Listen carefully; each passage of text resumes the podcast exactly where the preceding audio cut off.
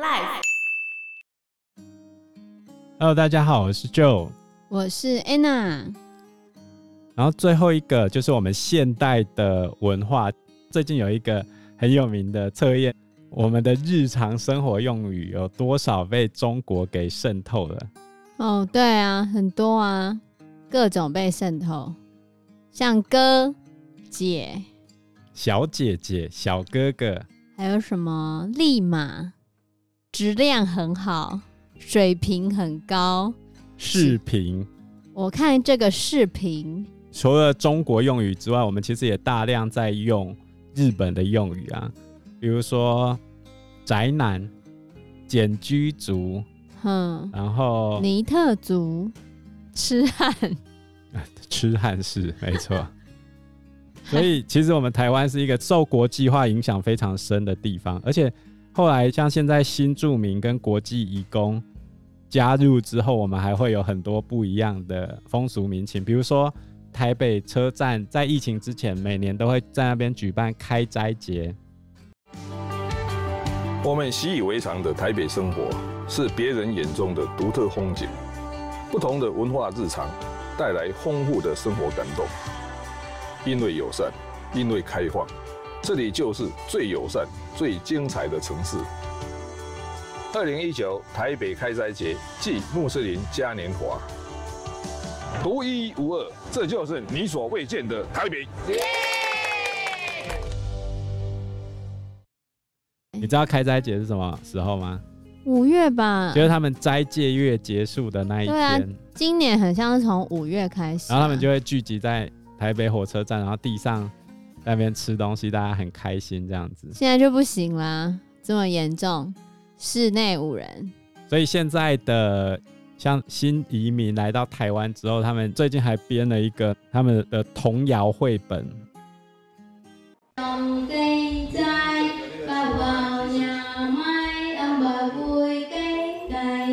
那边的就是儿歌也是蛮多的，可是我找就是比较、呃、这首儿歌就是比较跟台湾的比较有接近，是觉得因为自己有兴趣的事情嘛，做起来也是蛮高兴的啦。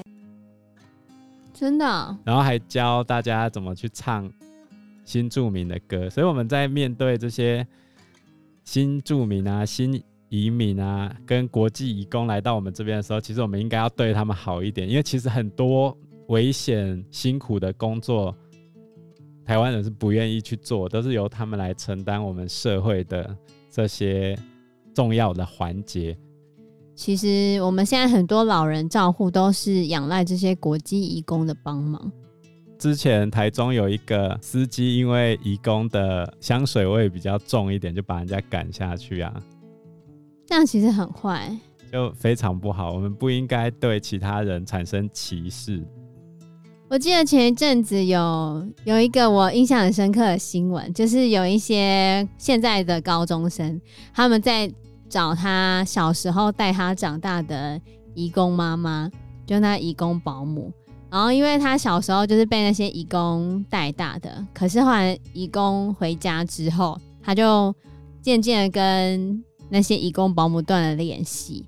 然后他们后来就是。有借由网络啊，或者是借由广播，结果竟然真的找到了断了音讯十几年的那些义工妈妈们，所以我觉得这个新闻让我看到就觉得非常的感动。因为我们现在少子化嘛，我们会越来越仰赖这些义工来完成我们社会上的一些工作。接下来我们进入最后一个主题，就是台湾社会运动的部分。台湾的社会运动是民国七十年之后才蓬勃发展起来的，你知道为什么吗？跟解严有关吧。如果不解严的话，你是不能随意上街游行的。所以你应该讲解严的时间点啊。民国七十六年，蒋经国宣布解严之后，整个社会运动就开始百花齐放，各种的要求就出来了。以台湾目前最成功的两个区块，第一个就是女权。第二个就是环保的部分。女权有什么进展呢？性别吧，不一定是女权吧？是女权啊，性别平等。女权 哦，oh. 应该说我们经历了几个阶段。第一个是父权时期，解严之后，女权开始争取，一直到我们现在的多元性别哦，这是一个转型的过程。然后在女权发展的过程中，我就是大家开始要求女性工作权的平等啊，女性参政权的平等啊，还有女性的人身保障啊。有啦，我觉得以台湾来说，在东亚的文化圈里面，台湾的女权算是相当高涨的。其中里程碑的法案就是性侵害犯罪防治法，跟后来衍生出来的学校里面的性别平等教育法，然后工作场所的性别工作平等法和社会上就是公共场合的性骚扰防治法。跟最新的还没通过的，正在讨论中的叫做跟踪骚扰防治法。跟骚法，这一切一切的源头大概要追溯到一九九六年，这个台湾著名的悬疑案件。你说彭婉如性侵案吗？彭婉如是当时候台湾妇女运动的一个重要的人物，她后来加入民进党，变成妇女发展部的第一个主任。她就开始争取妇女参政必须要有四分之一的保障名额，然后就是要求民进党当时候各类公职中女性的名额至少要占百分之二十五，希望能鼓励更多女性参政。然后在一九九六年十二月一号，民进党的临时全国代表大会通过，结果呢，通过之前的一天，十一月三十号这一天。他为了要通过这个条款，在高雄彻夜奔走，然后在晚上的时候离开了他们原本开会的那个高雄市的饭店，然后准备回去睡觉。没想到就在他离开开会的饭店之后就失踪了。他不是搭计程车走的吗？所以最后送他上计程车的那个国大代表是最后一个目击的。后来他被发现已经是十二月三号的事情了。我记得他的那个尸体的状况不是很好。对啊，这一个案件目前为止还是悬案。当时候对凶手的悬赏金额高达新台币两千两百万元，是台湾史上第三高的悬赏金额。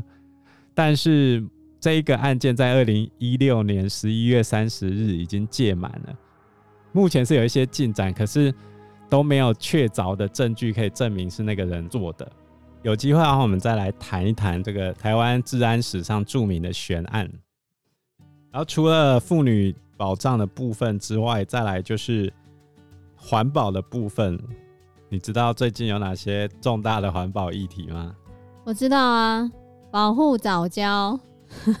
然后还有之前的国光石化，就是哦，白海豚会转弯那个吗？要发展石化工业，它会造成高污染吗？嗯，我还可以再举几个例子，比如说农地的工厂，就是在农地那个地方盖工厂，然后化学物质就直接排到农地里面，那个农地后来就不能耕种了。另外一个就是炉渣嘛，把一些炉渣埋到田里面，然后再来还有。我们的厨余跑去哪里？喂猪？哪有？不然呢？很大量的厨余是埋到田里面去，而且还造成很恶臭的状况。可是埋到田里面应该还很糟糕啊！真的哦。彰化县方苑西州还有皮头乡一带农地哦，在今年六月间被遭放置了这个大量不明的废弃物，甚至还散发出恶臭，渗出黑水。好，检警获报深入追查，发现这些废弃物竟然是来自于知名的上市公司卜蜂食品厂的加工污泥。好，他们为了节省处理的成本，透过环保掮客找来了肥料，再利用公司和清运业者三方勾结收取回扣，再把这些食品加工的污泥假处理真弃制回填到农地。好，这样危害到环境，也被检方将涉案的十五个人提起公诉。记得厨余如果做好的话，不是可以当堆肥吗？但是做好的情况下，其实我们台湾很多厂商为了节省处理的成本，他都直接把厨余跟污泥倒到农田里面，然后产生严重的恶臭。像我有朋友住在彰化，然后晚上睡觉的时候，你如果到他家去睡的话，你就会闻到一股非常臭的味道。然后你去问他，他就会跟你讲说，那是因为他们上游河川的上游养猪户正在偷排污水，他们每一天都必须承受这些污水流下来。每一天哦、喔，对吧？我记得我阿妈家已经检举了二十年没有用了。我记得我阿妈家，他那边的那个上游也是有养猪啊。然后每次只要下大雨的时候，那养猪户就会偷排废水。然后以前小时候我们在河边玩的时候，我们还有在那边看过一头死猪哦，就浮在河中间。我们还以为那是一颗大石头。然后就有人踩下去，然后就发出一阵恶臭，哦，超可怕！然后还差点掉下去，多可怕啊！所以台湾的这些工厂啊，养猪户、养鸡户、养鸭的，他们很习惯把这些废弃物往农田或者是那个排水沟里面倒，等于是其他人去帮他负担他的清洁成本，这实在太过分了。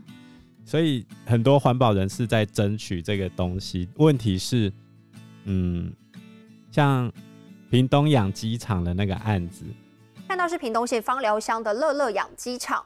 长期是飘散着异味，有困扰民众。而地方的居民早在二零一五年就投诉屏东县府出力，但是县府是没有作为，这遭到外界怀疑啊，县府是不是在包庇养鸡场的负责人，也就是屏东县议员周碧云。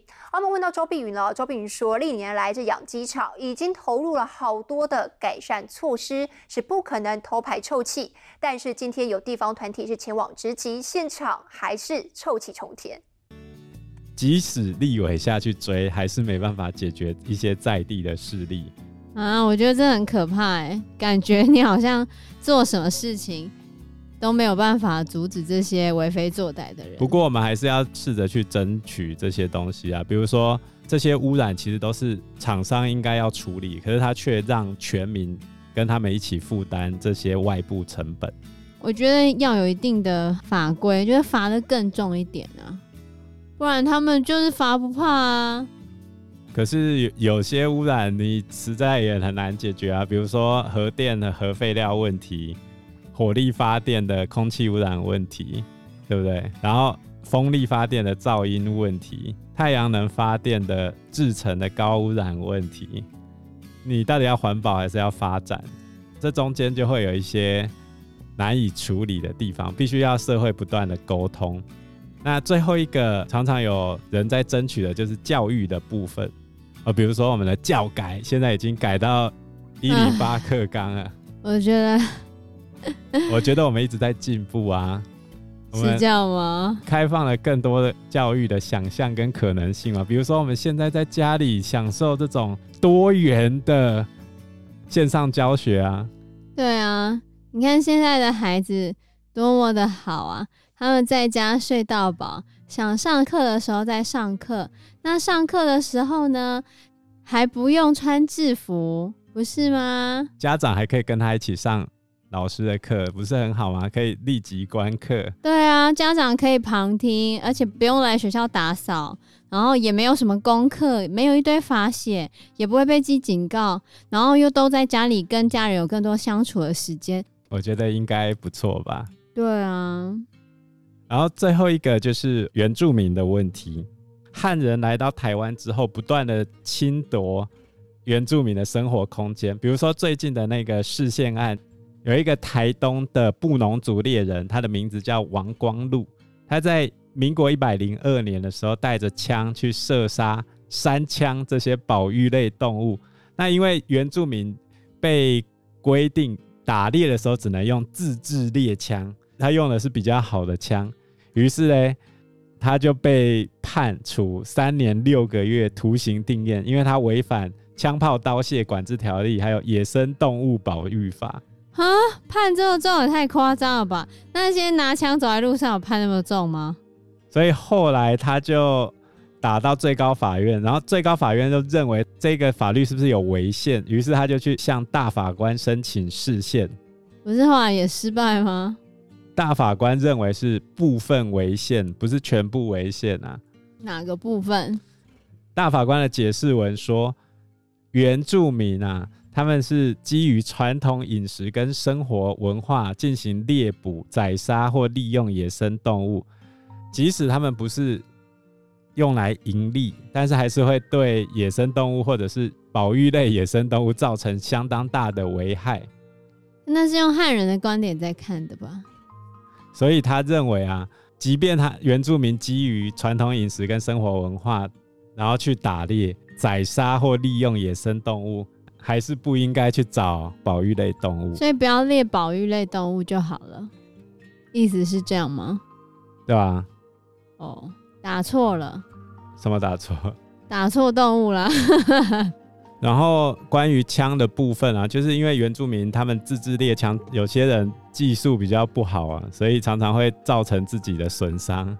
所以大法官是认为这个自制猎枪的规范有所不足，并不符合让原住民可以安全的进行合法狩猎，所以这个不好，要检讨修正，就大概是这个样子。所以他的三年六个月还是要执行。不过后来总统蔡英文特赦他，那这样要怎么解读呢？你从这一个案例中，你就可以看到汉人的视角跟原住民视角的差别。对于原住民来说，今天那些动物就是在它的生存范围里面。我们汉人侵占了这些野生动物的生存范围。我讲一个最简单的：这些动物为什么会变成保育类动物？是原住民害的，还是你们汉人害的？应该是汉人害的吧？那凭什么要我不要打它？哦，可是我已经没有再害啦啊，所以你也不能害。你们做的错，为什么要我？这个是对于传统文化的侵害，然后再来第二个是原住民，其实在山上比较难找到工作，所以从都市化开始之后，很多原住民被逼的必须离开部落，前往都市去做一些比较出众的工作。对于原住民来说，都市里面就不是他的家，生活方式也跟大家格格不入啊。对啊，我们不应该用我们的观点来看这些原住民族群啊。举例来说，有一个很有名的对话：你既然来到我们的城市，就是我们的人；你来到台北，就台北人。我把你当人看，我把你当市民看，然后好好的把你教育，好好的提供机会给你。我觉得应该这样子做啊。所以我觉得原住民的心态啊，你要从那个地方调整。我来到这个地方，我就要照这个地方的游戏规则来玩。我把你当人看。这好像有点。你来到这个地方就要按照我们的游戏规则来玩吗？那我们一开始到这边都是原住民的地，我们有按照人家的游戏规则吗？所以，民国七十年代以来，原住民为了恢复他们族群的尊严啊，经济文化上面的权益，就开始了证明运动、还我土地运动。台湾原住民族受到外来政权统治。历经番、高砂以及战后的山胞等殖民政权对原住民族的称呼后，自己决定国家应该要怎么称呼这块土地上原本的主人。历经十年抗争，终于在一九九四年八月一号，将沿用四十多年的山胞一词正名为原住民。一九九七年第四次修宪时，进一步将具有集体权属性的原住民族入宪。原先国民政府来到台湾的时候，把他们称为山地同胞嘛，所以后来就被证明为原住民。一九九六年的时候，也成立了原住民委员会（原民会），现在还有原住民电视台啊。其实这些都是希望可以提升原住民的权益啦。其实我们现在认证的原住民族也越来越多嘛，已经到十六族了嘛。好多、哦、少太太打卡，阿萨布鲁哥被吓得跑走啦。少族、泰雅族、泰鲁格族、达悟族、卡纳卡纳富族、阿美族、萨奇莱雅族、布农族、卢凯族、格马兰族、卑南族、塞夏族、赛德克族、排湾族、邹族、卡纳卡纳富族，还有拉阿鲁阿族。后来还有一些。平埔族他们也开始要求恢复原住民的身份，因为平埔族的语言跟文化是破坏的最厉害的。像西拉雅族，他们就开始想办法要找回自己原先的语言呢。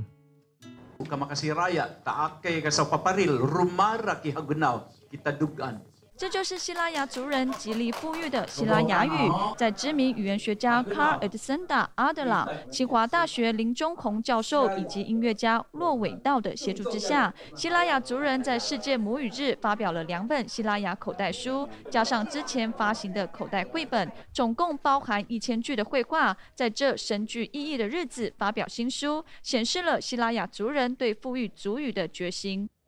那西拉雅族很多都已经被汉化了吧？不过对对于他们族群来说是非常重要，因为族群的语言文化一旦消失，就永远没有了。所以客家人也非常重视这一块哦，包含原住民族有原住民族电视台，客家人也有客家电视台。原住民有原住民委员会，客家也有客家委员会。民国九十年成立的。就是我们现在正在推行说母语的运动嘛。我们在二零一八年通过国家语言发展法，里面就包含要保障母语使用者的教育。所以以后国中也要开始教母语了，高中也要，国小也要，强制的你都要教母语啊。哦，或者用母语上课。不过我觉得这个跟双语教育就有点怎样？它其实可以规定我们只能用台语或客语或原住民族语，然后再加上英语，这样就完成双语啊。国语跟台语不能算双语吗？他就是说英语了没？哦，我们国家越来越重视这个各个族群的权益。我们国家都把小朋友当成十项全能，又要你文学好，又要你体育好，还要懂绘画，还要懂音乐，还要懂艺术。国语要好，英语也要好，还要会讲母语，各种各式各样的东西都要会。本来就应该要会啊，不然小孩子闲闲的要他打电动吗？总而言之哎，重点是各个族群对自己的文化要重视、要肯定，不然我们的母语很有可能就会在时间的洪流里面被强势文化给淘汰掉。对啊，我们不能忘记自己的根嘛，不能忘本啊。国中一年级下学期第六课所有内容就到这个地方喽。希望各位同学在家还是要认真努力的学习，停课不停学哦。然后麻烦给我们五颗星哦，请欢迎按赞、订阅、加分享。谢谢大家，谢谢大家，拜拜，拜拜。